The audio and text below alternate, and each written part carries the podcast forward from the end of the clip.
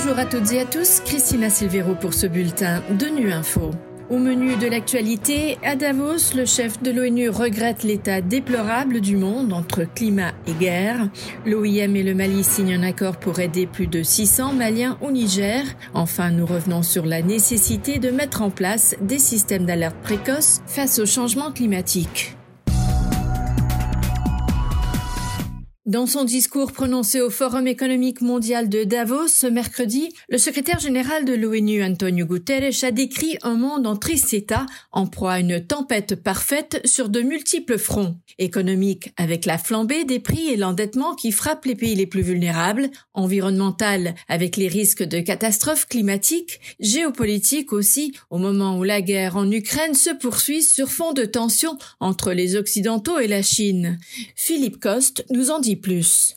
Je ne suis pas là pour édulcorer l'état déplorable de notre monde, a déclaré Antonio Guterres, décrivant une planète en proie à un carambolage ou à une tempête parfaite de défis et de problèmes interdépendants. Le secrétaire général a déploré le ralentissement économique mondial, l'inflation et l'augmentation de 35% des coûts du service de la dette qui frappent déjà les pays les plus vulnérables.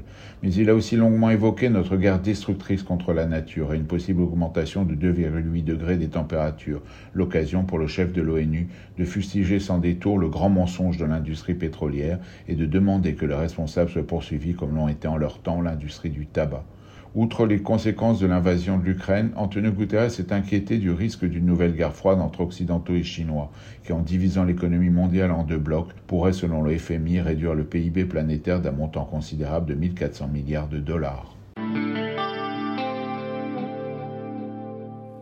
Mali, le gouvernement et l'Organisation internationale pour les migrations ont signé cette semaine un accord de partenariat pour la mise en œuvre d'un projet d'assistance et de protection de 622 Maliens bloqués au Niger. L'accord devrait permettre à l'agence onusienne d'apporter à ses ressortissants maliens en transit au Niger, en provenance de la Libye, l'Algérie, le Maroc ou autres, de la nourriture et des soins de santé pour leur permettre de rejoindre leur pays dans les meilleures conditions possibles.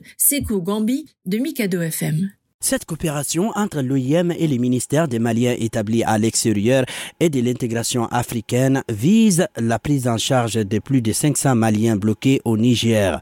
Ces Maliens en transit au Niger en provenance de, la Libye, l'Algérie, le Maroc ou autres sont aujourd'hui en besoin de vivre, des médicaments et des moyens pour rejoindre leur pays. Alhamdou Ag ministre des Maliens établis à l'extérieur. Ces dernières années, nous avons réussi de grands nombres de migrants sont arrivés massivement dans le nord du Niger. Et donc le gouvernement du Mali, à travers mon département, a décidé d'apporter un appui à l'OIM pour renforcer ses capacités et toujours euh, couverture des besoins de nos populations et leur protection et l'assistance aussi, qui est un devoir pour tout pays d'assister ses citoyens, quelle qu'en soit la situation. Nous avons toujours euh, mis en avant-garde l'assistance et la protection de nos migrants. La signature de la convention des partenariats entre OIM et le département des Maliens établis à l'extérieur devra aider les migrants dans leur détresse au Niger.